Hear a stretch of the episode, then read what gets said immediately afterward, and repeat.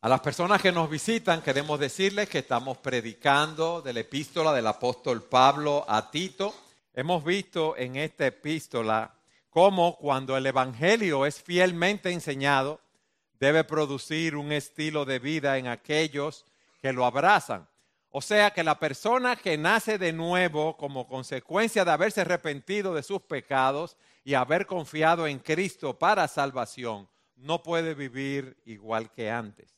Y vimos cómo una iglesia saludable es aquella en que los miembros, aquellos que componen la iglesia, viven de acuerdo a esa sana doctrina del Evangelio.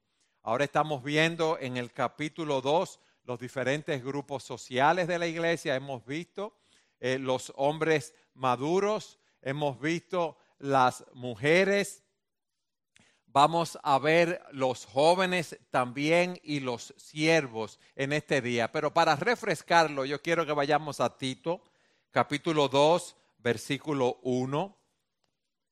Dice así la palabra de Dios, Tito 2, 1. Pero en cuanto a ti, enseña lo que está de acuerdo con la sana doctrina. Los ancianos deben, ser sobrios, dignos, prudentes sanos en la fe, en el amor, en la perseverancia. Asimismo, las ancianas deben ser reverentes en su conducta, no calumniadoras ni esclavas de mucho vino, que enseñen lo bueno para que puedan instruir a las jóvenes a que amen a sus maridos, a que amen a sus hijos, a que sean prudentes, puras, hacendosas en el hogar, amables, sujetas a sus maridos para que la palabra de Dios no sea blasfemada. Y antes de continuar leyendo, es bueno que veamos cómo cada grupo de la iglesia, cada uno de ustedes, cada uno de nosotros, tiene la responsabilidad de vivir conforme a esa sana doctrina, pero también tenemos el llamado de instruir a otros, de disipular a otros en la fe. Hoy vamos a ver los dos grupos restantes, los jóvenes y los siervos, como dije, y vamos a leer del versículo 6 al 10. Asimismo, exhorta a los jóvenes a que sean prudentes. Muéstrate en todo como ejemplo de buenas obras, con pureza de doctrina, con dignidad, con palabra sana e irreprochable, a fin de que el adversario se avergüence al no tener nada malo que decir de nosotros Exhorta a los siervos a que se sujeten a sus amos en todo, que sean complacientes, no contradiciendo, no defraudando, sino mostrando toda buena fe, para que adornen la doctrina de nuestro Dios, de, Dios nuestro Salvador en todo respecto. Fíjense la exhortación que él da a los jóvenes en el versículo 6. Asimismo, exhorta a los jóvenes a que sean prudentes. De la misma forma como tú exhortaste a los mayores, de la misma manera como tú exhortaste a las hermanas mayores, a las hermanas jóvenes, exhorta ahora a los jóvenes a que sean prudentes. Es el cuarto grupo al que se dirige. Recuérdense, los hombres maduros, las mujeres maduras, las mujeres jóvenes y ahora a los hombres jóvenes que se consideraban desde los 12 a los 40 años de edad a los que estaban en ese grupo. Y él le pide a esos jóvenes que sigan cierto curso de conducta, que sean prudentes. Como parte del discipulado en la iglesia, fíjense cómo él le dice a Tito que trabaje con esos, con esos jóvenes los jóvenes, al igual que todos nosotros, aprendemos a través de la amistad, de la relación, de la comunión con diferentes personas, en este caso, personas más mayores. Fíjense algo, hay muchos jóvenes que están aquí en medio nuestro, en cuyos hogares no hay padres cristianos, que no han recibido esa instrucción cristiana, han conocido al Señor y es bueno tener cerca hombres que puedan instruirlos en la fe, o eh, se han criado en hogares donde han tenido uno de los dos padres solamente o ninguno de los dos. ¿Y qué necesitan estos jóvenes? Bueno, hombres mayores, personas mayores que puedan instruirlos en los caminos del Señor. Porque, como vamos a ver, Un joven está en formación, tiene muchas inseguridades, es fácilmente influenciable por el medio, por el grupo, por los amigos. Y qué bueno es poder tener un hombre maduro que lo guíe y lo oriente. Un hombre maduro que comparta, hombres maduros que compartan con esos jóvenes sus éxitos, sus fracasos, sus errores y sus aciertos. Y miren lo primero que Pablo le dice a Timoteo, ellos deben ser prudentes.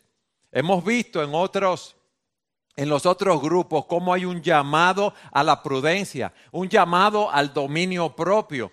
Los jóvenes también deben usar el buen juicio. Esto se usó para las ancianas, se, se, utilizó para los hombres mayores, para las mujeres jóvenes y ahora para los hombres jóvenes. Necesitamos ser prudentes, prudentes en su conducta, prudentes en su comportamiento. ¿Y qué quiere decir esto, jóvenes? Que gobiernen bien sus apetitos y pasiones, que controlen esas tendencias pecaminosas de sus corazones. Es la cordura, el buen juicio que viene a nosotros cuando nos guiamos por la palabra de Dios. No cuando nos guiamos por lo que nos dicen nuestros amigos, nuestros compañeros de colegio o de universidad. No, es cuando vivimos nuestras vidas conforme a los criterios de nuestro Señor y Salvador Jesucristo. Yo estaba viendo algunas de las características de los hombres jóvenes y me gustaría eh, darle esas características. Fíjense, los jóvenes son, como dijimos, fácilmente influenciables por sus amigos, que tienen quizás la misma edad, que no tienen esa madurez, que no tienen esa experiencia. En la Biblia hay un ejemplo de cuando Roboán subió al trono. El pueblo le pide que le bajen los impuestos. Roboán consulta con sus amigos jóvenes. Y que, primero consulta con los ancianos que aconsejaban a su padre. Los ancianos le dicen, Roboán, bájale los impuestos al pueblo para que te ganes la buena voluntad de ellos y así puedas gobernar en calma. Pero él va y consulta con los jóvenes, con los amigos de él, con sus canchanchanes, vamos a decir así, los amigos de su grupo. ¿Y qué le dice? No, dile que tú le vas a subir los impuestos más, que tú eres más duro que tu papá. Y él le hizo caso a sus amigos jóvenes. Le dijo al pueblo eso y ahí vino la división en el pueblo. Los jóvenes también son fácilmente dominados por sus pasiones. En Proverbios 7 está el caso de esa mujer ramera que va y busca a un hombre joven y él se va en su pasión detrás de ella y el resultado es que dice que va como el buey al matadero. Pero los jóvenes eh, también son dominados por su deseo, por su codicia, su deseo de posesiones materiales. El joven rico se acerca al Señor y le dice, ¿verdad? ¿Qué de hacer para obtener la vida eterna? El Señor le dice, honra a tu padre, a tu madre, ama a tu prójimo como a ti mismo. Y el joven le dice, todo eso lo he guardado desde mi juventud. ¿Qué más me falta? ¿Y qué le dijo el Señor? Anda, ve Vende todo lo que tienes y dalo a los pobres y tendrás tesoro en los cielos y ven y sígueme. ¿Qué hizo el hombre rico? El joven rico se apartó. ¿Por qué? Porque este hombre, por su avaricia, oígame bien, por ese deseo de tener posesiones materiales, no quiso guardar, no quiso venderlo, ¿verdad? Y guardar el mandamiento de amar a su prójimo, dándole los bienes, porque el Señor sabía lo que había en el corazón de este hombre. Pero también los jóvenes son impacientes, lo quieren todo para ayer, ni siquiera para ahora, rápidamente. Cuando le da un acelere, que yo no sé lo que pasa, todos hemos pasado por ahí, porque todos nosotros hemos sido jóvenes, pero no solamente somos impacientes. Aquí hay hombres de cincuenta y pico de años que todavía son jóvenes en eso, la verdad, porque son voluntariosos también. Ustedes recuerdan el caso del hijo pródigo. Un hombre tenía dos hijos y uno de los hijos le dijo a su padre, padre, dame la parte de los bienes que me, que me corresponden y cogió sus bienes y se fue. Miren la, prisa, la voluntad. Él no, no tomó en cuenta el daño que le estaba haciendo a la familia, partiendo la herencia en ese momento, que eran herencias ganaderas, agrícolas, y él quería su dinero, impaciente y voluntarioso. Y también recuerden cómo sale a gastar ese dinero, disipándolo de una manera, eh, botándolo todo, vamos a decirlo así. Pero también en la juventud hay una falta de sabiduría, de discreción y de, conocimiento. Por eso, en el libro de Proverbios se nos dice, en el capítulo 1, versículo 1, los proverbios de Salomón, en el versículo 12 nos dice, para entender sabiduría y doctrina, para conocer razones prudentes, para recibir el consejo de prudencia, justicia, juicio y equidad, para dar sagacidad a los simples y a los jóvenes inteligencia y cordura. Entonces nosotros tenemos que estar atentos, apercibidos a esas tendencias que tenemos fruto de la juventud. ¿Y qué es lo que le está diciendo Pablo a Tito? Tito, exhórtalos a que tengan una mente sana. Exhórtalos para que, que, conociendo la palabra de Dios, ellos puedan discernir el curso de acción que ellos deben de, tomar. Le voy a poner otro ejemplo de una mente sana en un momento dado. El caso de David. David había sido ungido por Samuel para ser rey de Israel. ¿Qué resulta? Que Saúl empieza a perseguir a David para matarlo. Cuando estaban en la cueva de Adulán, que se paró ahí Saúl, David pudo haberlo matado, ¿sí o no? Y en otra ocasión en que David entró al, al, campamento con dos guerreros, pudo haberlo matado también. ¿Y lo mató? No, ¿por qué?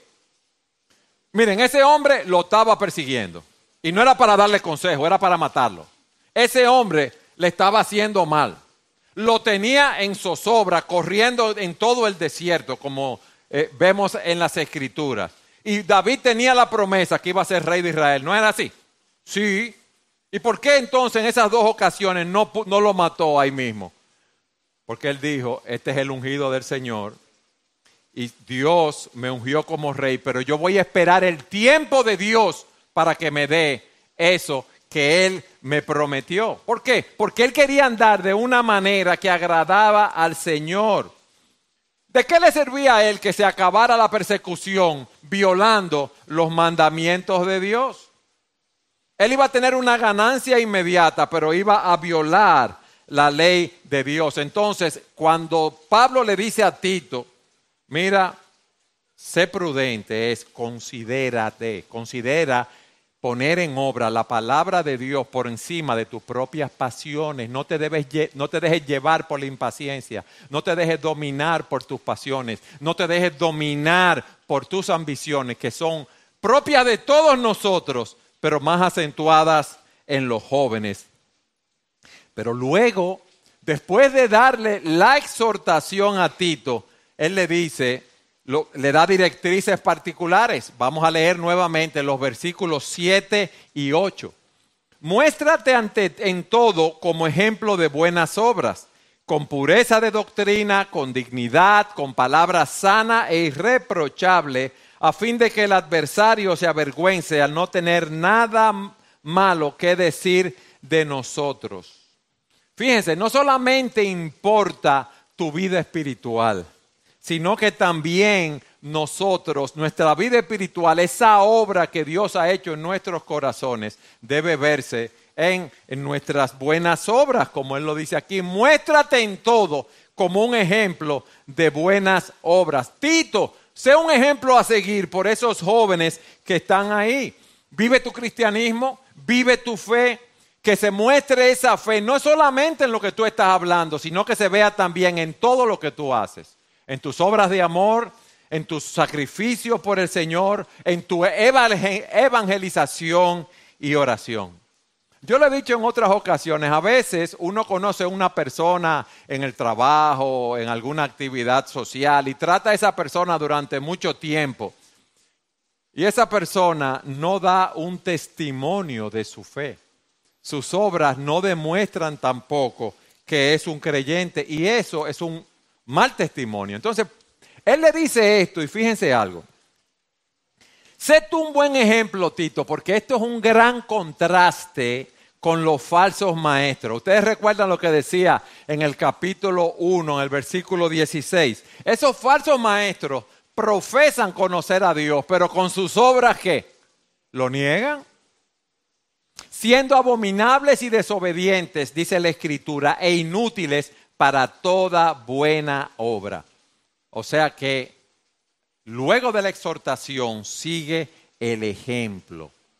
Las personas pueden distinguir con mucha facilidad a aquellos que dicen que son cristianos y hablan muy bien del Señor y del amor, pero en sus vidas reflejan otra cosa. Y entonces ven que esas personas son hipócritas. Nosotros, hermanos, debemos evaluar cuál es el testimonio que estamos dando a las personas a nuestro alrededor. Un testimonio de nuestra fe. ¿Ven ellos en nosotros esa prudencia? ¿Ven ellos en nosotros un deseo de agradar a Dios? ¿Ven ellos en nosotros el fruto del Espíritu de amor, gozo, paz, paciencia, benignidad, bondad, fe, mansedumbre y templanza? ¿O ven en nosotros lo que el Señor veía en el pueblo de Israel cuando Isaías profetizó? Este pueblo de labios me honra, pero ¿cómo está su corazón? Lejos de mí. ¿Y cuántas veces nosotros hemos sido hipócritas en eso, en nuestra profesión de fe?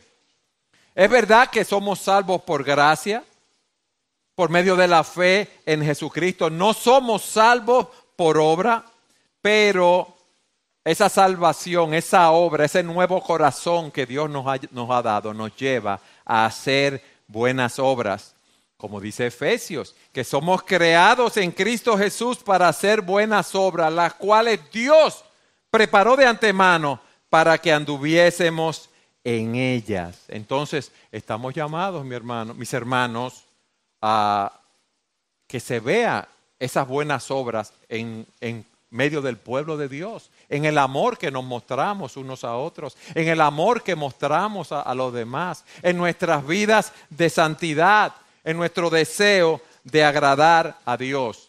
Tito, jóvenes y todos nosotros debemos ser un ejemplo de buenas obras, pero él también le dice que debemos ser puros en la doctrina. La palabra puros que se utiliza aquí es no corrompido.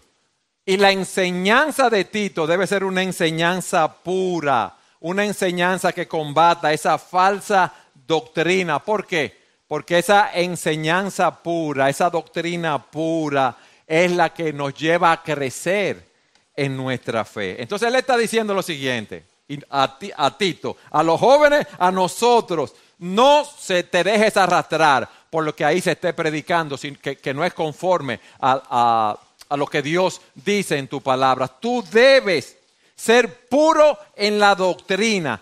No te dejes llevar por las presiones de la congregación. No te dejes llevar porque por los vientos teológicos que hay en la sociedad que están de moda. No te dejes arrastrar por las ideologías dominantes de la época. No te apartes de la palabra de verdad para seguir por otro camino. Sé íntegro en la predicación de la palabra sin adulterar esa palabra de Dios.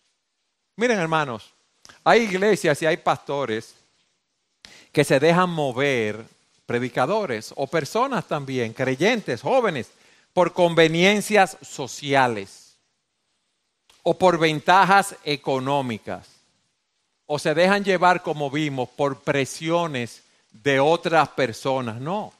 Primero está hablando a Tito, al predicador debe ser fiel predicando sin temor ni favoritismo, pero nosotros estamos llamados en nuestras vidas también a predicar la palabra de una manera fiel, sin favoritismo, sin dejarnos llevar por las presiones, porque eh, muchas veces uno está en grupos, en círculos o con personas que uno siente mucha presión y uno quisiera complacer a las personas, pero a quien debemos agradar y la sonrisa que debemos tener en nuestros corazones es la del Señor y no la de los hombres. ¿Qué dice Pablo en 2 los Corintios capítulo 4? Fíjense lo que dice en los versículos 1 y 2. Por tanto, puesto que tenemos este ministerio, según hemos recibido misericordia, no desfallecemos.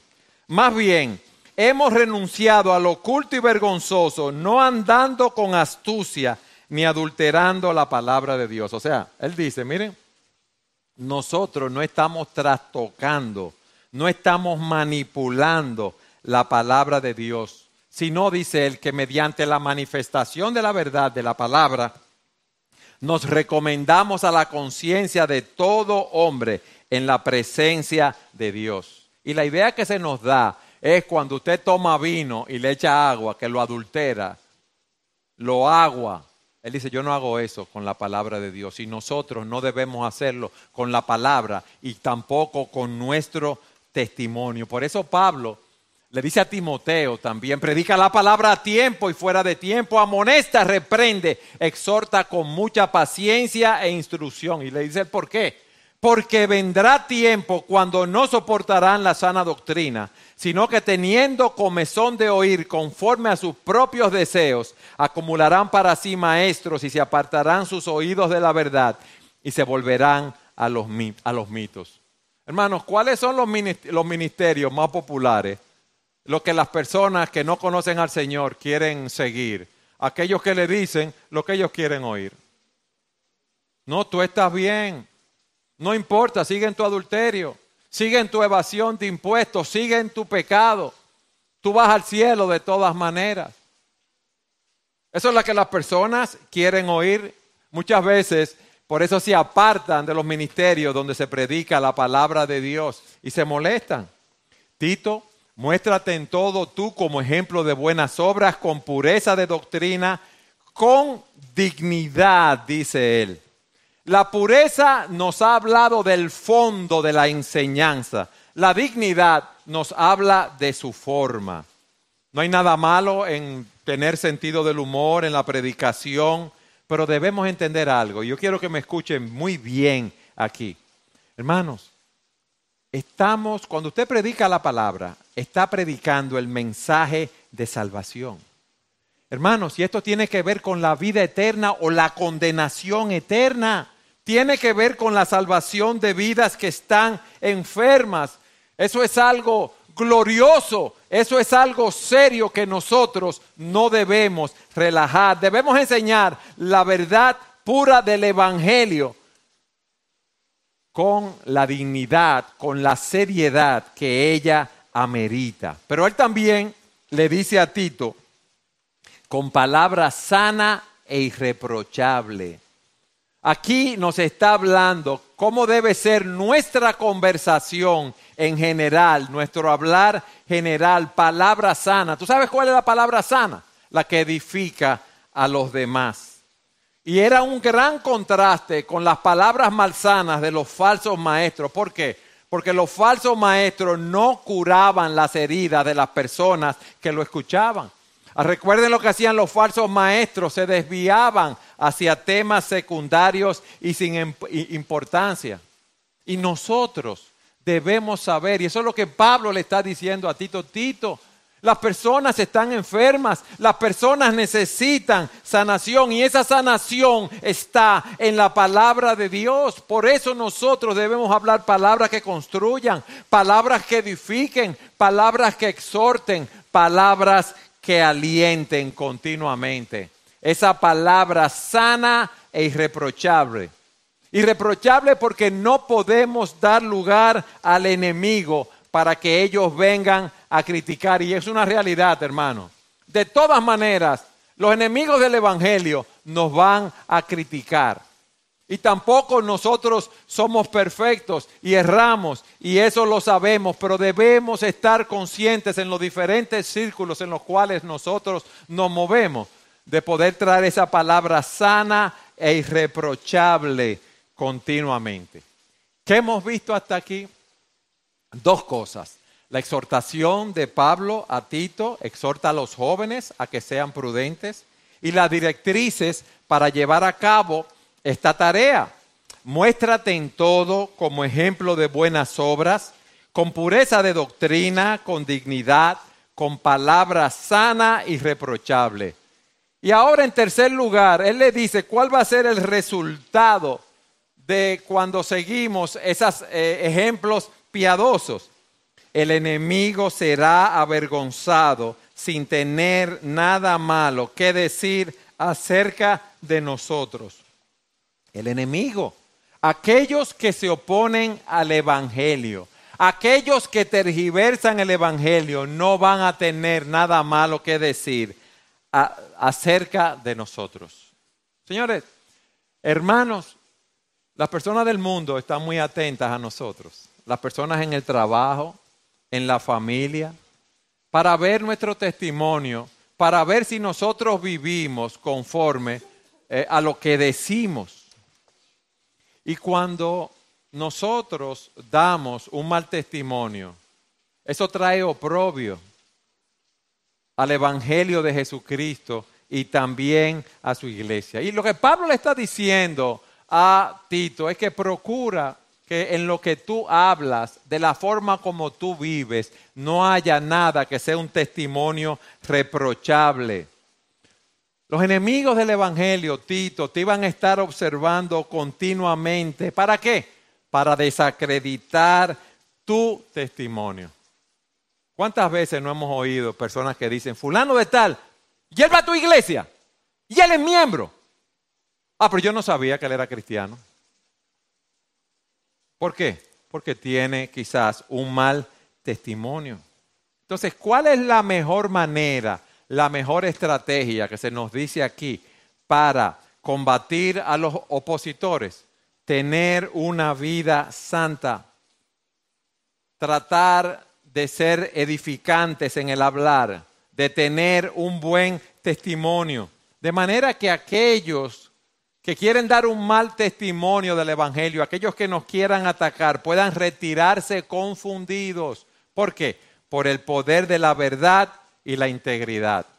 Ustedes recuerdan el ejemplo de Daniel en las Escrituras. Dice que los funcionarios que adversaban a Daniel buscaban un motivo para acusarlo con respecto a los asuntos del reino. ¿Encontraron algún motivo? No. Dice, pero no pudieron encontrar ningún motivo de acusación, ni evidencia alguna de corrupción, por cuanto él era fiel y ninguna negligencia ni corrupción podía hallarse en él. Yo te pregunto ahora, ¿qué hay en tu vida que está siendo un mal testimonio para las personas a tu alrededor? Piensa, ¿Cómo es tu testimonio con tu familia, en el lugar de trabajo, en el círculo social donde tú te mueves, en el colegio, en la universidad? ¿Tú eres una persona conocida por hablar palabras que edifiquen? ¿O tu boca es una boca que destila hiel y amargura continuamente hacia las demás personas? ¿Cómo tú eres conocido o conocida en ese sentido? Jóvenes, nosotros debemos vivir con sensatez. ¿Para qué? Para dar un ejemplo, un testimonio, de manera que las personas a nuestro alrededor puedan sentirse atraídas hacia el Evangelio de Jesucristo. Pero Pablo no se queda ahí. También él da una exhortación a los siervos, versículos 9 y 10. Vamos allí exhorta a los siervos a que se sujeten a sus amos en todo, que sean complacientes, no contradiciendo, no defraudando, sino mostrando toda buena fe para que adornen la doctrina de Dios nuestro Salvador en todo respeto. En la antigüedad, hermanos, vemos que estaba instituida la esclavitud en ese sentido. Y Pablo está hablando aquí a los esclavos. ¿Qué pasa cuando los romanos u otro pueblo invadía una otra nación y tomaba un pueblo? Esas personas eran tomados como esclavos. Y eso existía en el Antiguo y el Nuevo Testamento, los vemos. Y aquí se está reordenando, hablando de cómo debe ser esa relación de los esclavos en relación a sus amos. Ahora ustedes, los esclavos y los amos que eran creyentes, son hermanos en Cristo. Vemos como en otras partes de las escrituras Pablo ordena a los amos a que traten a sus esclavos humanamente, sean creyentes o no. Óigame bien, ¿por qué? Porque los esclavos eran tratados como cosas en ese sentido, que debían tratarlo con justicia, con equidad. Y les dice en otra parte de las escrituras, recuérdense también que ustedes tienen un amo en los cielos. Y aquí él le da directrices a estos siervos. Ahora no tenemos esclavos, pero ahora tenemos empleados, trabajadores, tenemos una relación de trabajo con diferentes personas. Y recuerden que Tito es un libro que trata de cerrar la disparidad entre lo que el cristiano cree y la forma como vive. Por eso les ha hablado a los hombres jóvenes, a los hombres mayores, a las mujeres mayores, a las mujeres jóvenes, a los hombres jóvenes y a los siervos. Y le voy a decir algo. Y esa es una percepción personal. Pero si hay un lugar donde esa brecha se hace más evidente es en el trabajo.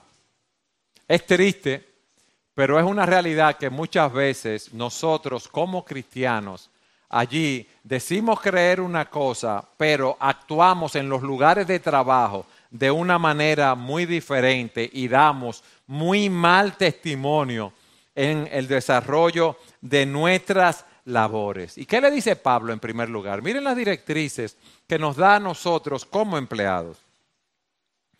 Exhorta a los siervos a que se sujeten a sus amos. Todos nosotros somos creados en la imagen de Dios, todos somos iguales, nadie es superior a nadie. En la iglesia somos iguales, hermanos en Cristo venimos a adorar a nuestro Dios, pero en el trabajo, si tú tienes, tú tienes un jefe, debes someterte a la autoridad de tu jefe, porque así tú das un testimonio de sumisión a la autoridad de la palabra de Dios. ¿Qué quiero decir?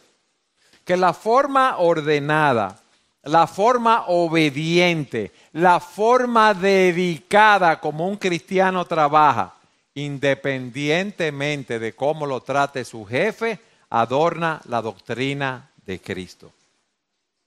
Ese término, sujetarse a la autoridad, es un término militar que se le da a un soldado para someterse a un oficial superior.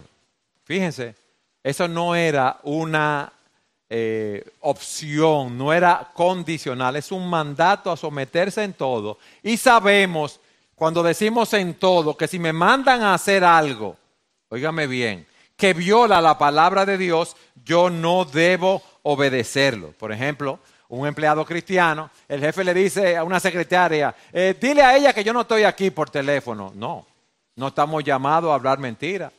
No estamos eh, llamados a tener prácticas contables que sean deshonestas para complacer a un empleador. Pero mientras no implique desobediencia, violación a los principios de la palabra de Dios, debemos estar sujetos a nuestro empleador. Ustedes saben, pues yo me quedo en silencio mirándolo, porque uno dice, es que el pastor no conoce a mi jefe, no sabe el camaján que es mi jefe. Es un hombre aburrido, es un hombre amargado, él no ordena, él ladra. Pero mientras tú estés en tu empleo, tú debes someterte a esa persona. Tú muestras sumisión a tu jefe. Te voy a decir algo más. Tú criticas a tu jefe con otras personas. Recuerda que el testimonio de Jesucristo está en juego. Pastor, y que tengo que desahogarme porque ese hombre usted no lo conoce. Bueno, si tu situación en ese empleo es tan intolerable, entonces debes tratar de buscar otro empleo. Pero mientras estés, ¿verdad? Allí debes someterte a tu jefe y si hay algo que tú entiendes que debe ser cambiado, háblalo con tu jefe, háblalo para que la situación mejore. Dale un testimonio de tu fe con todo el respeto posible. En segundo lugar, vemos cómo se muestra esa sujeción en cierto sentido. Miren lo que dice. Los siervos deben ser complacientes. Una actitud significa esto de servicio alegre. Nosotros trabajamos para la gloria de Dios. Queremos complacer al Señor. Y en nuestro deseo de complacer al Señor, complacemos a nuestro jefe. Miren lo que dice en Colosenses capítulo 3, versículo 22.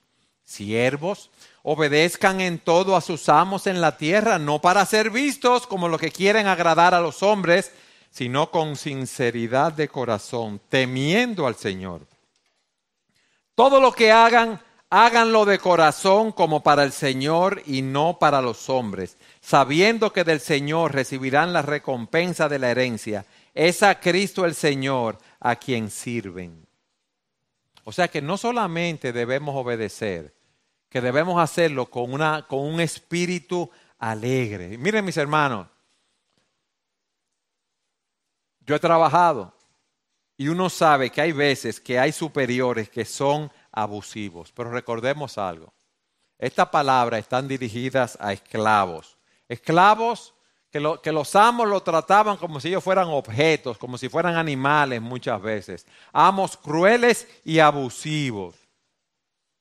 Es verdad que hoy en día no es así, pero a ese tipo de personas es que eh, Pablo le manda a Tito y le dice, mira, tú debes agradar a tu jefe, pero usted no lo conoce, que es irrazonable, es un hombre difícil de complacer. Debemos tratar de hacerlo por un testimonio para Dios. Hermanos, debemos hacer nuestro trabajo para la gloria de Dios. Debemos trabajar para el Señor y si dentro de ese proceso tenemos un ascenso, un aumento, qué bueno, pero nuestro objetivo es dar gloria a Dios. Pero miren otra cosa. Algunos esclavos pueden haber sido tentados a estar de, holgazanes. Ay, mi jefe es, es muy bueno, él es cristiano y como es cristiano yo lo voy a, a coger suave. Fíjense lo que dice Pablo a Timoteo. Y los que tienen amos que son creyentes, no le falten el respeto, porque son hermanos, sino sírvanles aún mejor, ya que son creyentes y amados los que se benefician de su servicio. Enseña y predica estos principios. Qué bueno que tú tienes un jefe creyente. Ahora ese jefe creyente te paga a ti para trabajar.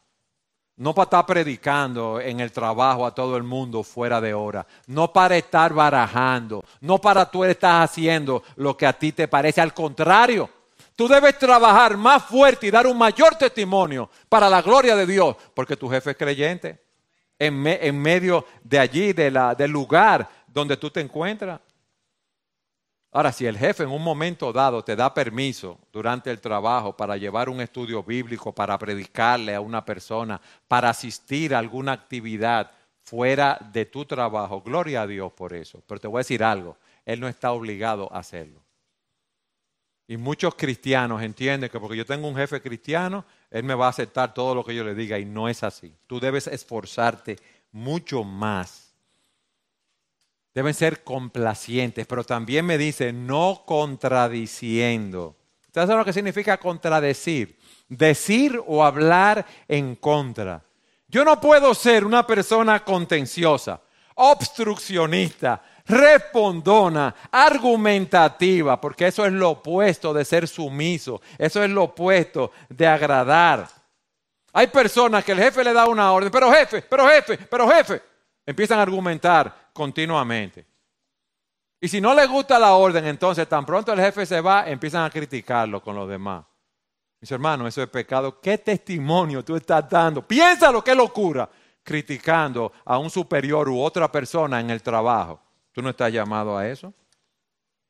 Y esto es algo común en nuestros días. Ahora, eso no significa, óigame bien, que si me dan una orden, ¿verdad? Que yo entiendo que debo hablar con el jefe para clarificarla, para darle otro punto de vista, que yo me quede callado y no lo haga. No, no, no, no. Podemos hablar, podemos responder con todo el respeto, si podemos hacer un análisis de una situación específica. Claro que podemos emitir nuestra opinión, pero si el jefe te dice, es así, y lo que te pide no es pecaminoso, todo lo que tú debes hacer, hacerlo. A eso que te llama. A eso, a eso es que te llama. Pero también dice, no defraudando, no poniendo aparte para ti, no robando, no apropiándote indebidamente de dinero ni de bienes del negocio. Imagínense en ese tiempo, vamos a ver. Los esclavos trabajaban en las casas generalmente, cocinando, cuidando la casa, instruyendo a los hijos de, ¿verdad? De, sus amos. A ellos se les confiaban los fondos familiares para hacer compras. Eh, sabían quizás dónde estaban las joyas para comprar suministros en el hogar. Y ellos tenían facilidad para robar comida, para robar dinero, para robar joyas u otros valores que habían sido puestos para su cuidado, bajo su cuidado. Y era fácil pensar, ay, pero mira el amo, Mira lo que él come y mira lo que yo estoy comiendo. Mira todas las joyas que ellos tienen y yo no tengo nada.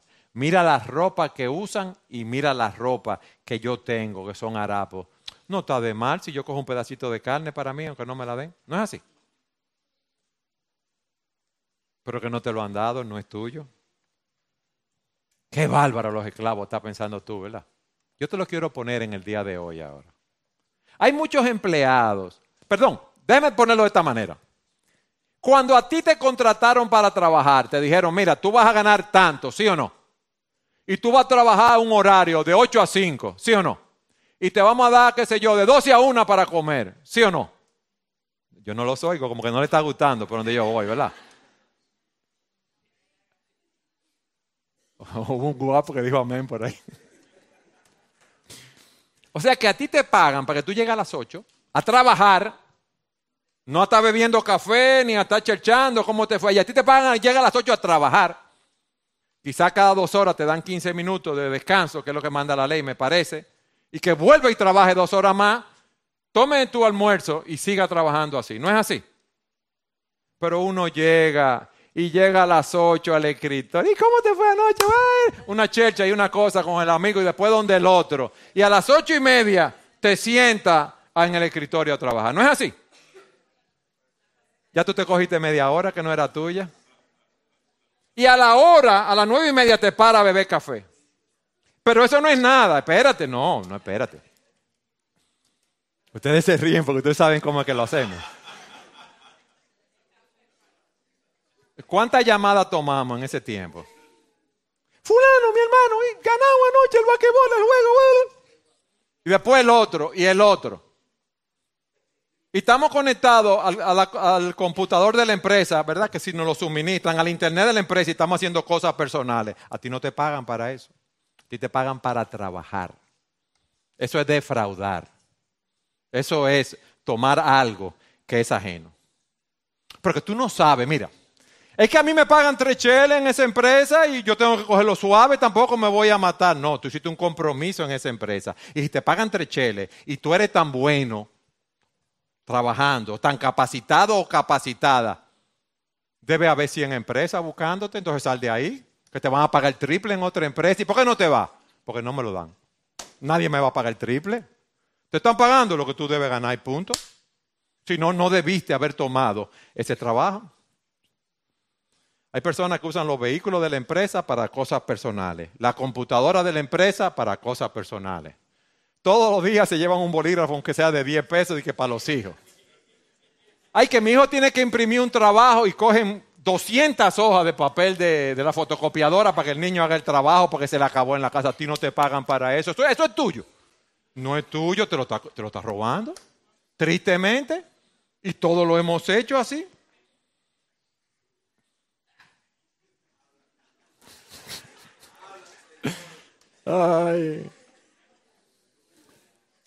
Presentamos muchas veces gastos de representación que no deben ir ahí, gastos de viaje. Hermano, nada de eso es correcto. Pero ya para nosotros, fíjense, en el esquema mental de nosotros, para, eso es algo normal. ¿Y qué testimonio estamos dando en la empresa a nuestros demás compañeros que no son creyentes? Dice, no defraudando, sino mostrándose fieles en todo, mostrando toda buena fe. Fidelidad, eso es lo que el Señor nos dice. Debemos ser fieles en el lugar donde estamos. Hacer fielmente cualquier trabajo que nos asigna. Mira, yo quiero ese trabajo para mañana a las 5. ¿Tú crees que lo podemos hacer? Sí, sí, jefe, no se preocupe. y lo meten en una gaveta. Y a las cuatro y media, ay jefe, no pude, espérese que se, se me pasó, me llamaron de aquí a allá. Cuento. No, yo se lo traigo mañana a las 8, si no, cuando te dan el trabajo y mañana a las 8 no lo tienen listo. Miren, una persona fiel es una persona confiable, que hace lo que tiene que hacer, aun cuando sus, sus superiores no lo están mirando, porque nosotros sabemos que vivimos bajo el ojo del Señor. Y tu jefe debe saber que si te da algo para hacer, tú lo haces, que tú eres confiable, que tú eres una persona que cumple su palabra, que no rellena una cuesta de gastos, que no está barajando, perdiendo el tiempo cuando se supone que debe estar haciendo lo que se asignó. ¿Y qué es lo que le dice Pablo a Tito? Mira, si un esclavo se comporta así, y lo llevamos al término moderno, ¿verdad? Un siervo, un trabajador, un empleado se comporta así, va a ser un testimonio grande en medio de, su lugar de trabajo. Nosotros, mis amados, en nuestro lugar de trabajo, donde pasamos 8, 9, 10 horas diarias, debemos ser un testimonio porque es el mejor sitio para evangelizar. Y hablamos mucho, muchas veces, y del Señor, y qué bonito, y el mensaje, y que a mí sí me gusta, y lo que yo leí esta mañana, pero cuando empezamos a trabajar, damos muy mala imagen. ¿Qué dice Pablo después de darle esa exhortación a Tito?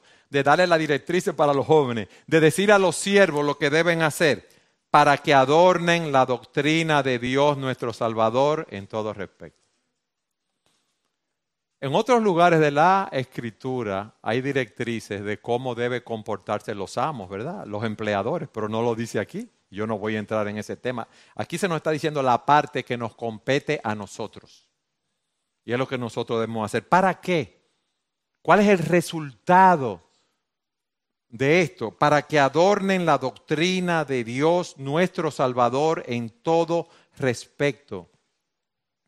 Esa palabra adornar, miren, esa palabra viene de la palabra cosmeo en el original, de donde viene la palabra cosmético. Es poner una cosa en orden para realzar la belleza de esa cosa o su atractivo. Pablo no está hablando aquí del adorno físico, sino que tú y yo con nuestras vidas, con nuestro testimonio, adornamos, embellecemos la doctrina de nuestro Señor y Salvador Jesucristo. ¿Cuándo? Cuando nos sometemos, cuando tenemos ese fruto del Espíritu que hemos visto, cuando hacemos el trabajo con excelencia, cuando en nuestro hablar somos personas que edifican a los demás, no somos fusiles que están ametrallando a los demás, cuando tenemos una actitud respetuosa, cuando somos honestos, cuando somos eh, eh, fieles, o sea, confiables en ese sentido ante nuestros superiores, sean creyentes o no. Tú y yo debemos ordenar nuestras vidas para tener un comportamiento piadoso, para que el mundo se sienta atraído por nuestro Señor y Salvador Jesucristo y lo glorifiquen. ¿Cómo tú te has evaluado a la luz de lo que hemos predicado? ¿Cómo tú estás aplicando estos principios en tu vida? Si yo fuera a tu lugar de trabajo y le preguntara a tus compañeros y a tus superiores, dime de, de ti, ¿qué tú crees que me dirían? ¿Que eres cristiano? No me lo diga. Porque aquí no se comporta como cristiano. ¿Qué tanto tú estás cumpliendo con tu responsabilidad de trabajo? ¿Qué tan fiel tú eres? ¿Qué tan íntegro tú eres? Si es verdad, mis amados, que necesitamos ser consistentes en nuestras vidas de piedad para embellecer el Evangelio, es verdad que no somos perfectos. Ay, respiremos, no somos perfectos, no hemos sido glorificados. Estamos en un proceso de crecimiento espiritual. Si ser perfecto fuera el requisito, todos estaríamos quemados, vamos a decirlo así. Todos estaríamos condenados. Ninguno de nosotros podría testificar del Señor Jesucristo. Es verdad que todos fallamos. Pero cuando fallemos, si hemos fallado, si nos sentimos convictos de pecado, lo que tenemos que hacer es confesar nuestro pecado. Lo que tenemos que hacer es pedir perdón al Señor por nuestros pecados. Lo que tenemos que hacer es ir donde la persona que hemos ofendido y pedirle perdón. Porque eso también es una muestra de la realidad del Evangelio en nuestras vidas y puede ser un testimonio poderoso. Amén. Dios quiere que nosotros embellezcamos con nuestras vidas, con nuestras vidas de piedad, el testimonio de Cristo para traer a otros a nuestro Salvador. Y quizás tú estás aquí y no conoces al Señor. Y, y no sabes cómo el, programa para adornar los atributos de Dios o el programa de la belleza de Dios comienza cuando tú te arrepientes de tus pecados y cuando tú entregas tu vida al Señor Jesucristo y confías en Él como tu Salvador. Este, lo que te queremos decir en este día, si aún no has entregado tu vida al Señor, si tú no has empezado, ¿por qué no hacerlo hoy? Y en cuanto a nosotros, hermanos, los creyentes, debemos brillar como luces de Dios en un mundo que está en tiniebla. Y concluyo leyendo Mateo capítulo 5, versículos 14 al 16. Óigame bien. Ustedes son la luz del mundo, dice el Señor. Una ciudad situada sobre un monte no se puede ocultar. Ni se enciende una lámpara y se pone debajo de una vasija, sino sobre el candelero y alumbra a todos los que están en la casa así brille la luz de ustedes delante de los hombres, para que vean sus buenas acciones y glorifiquen a vuestro Padre que está en los cielos. Amén.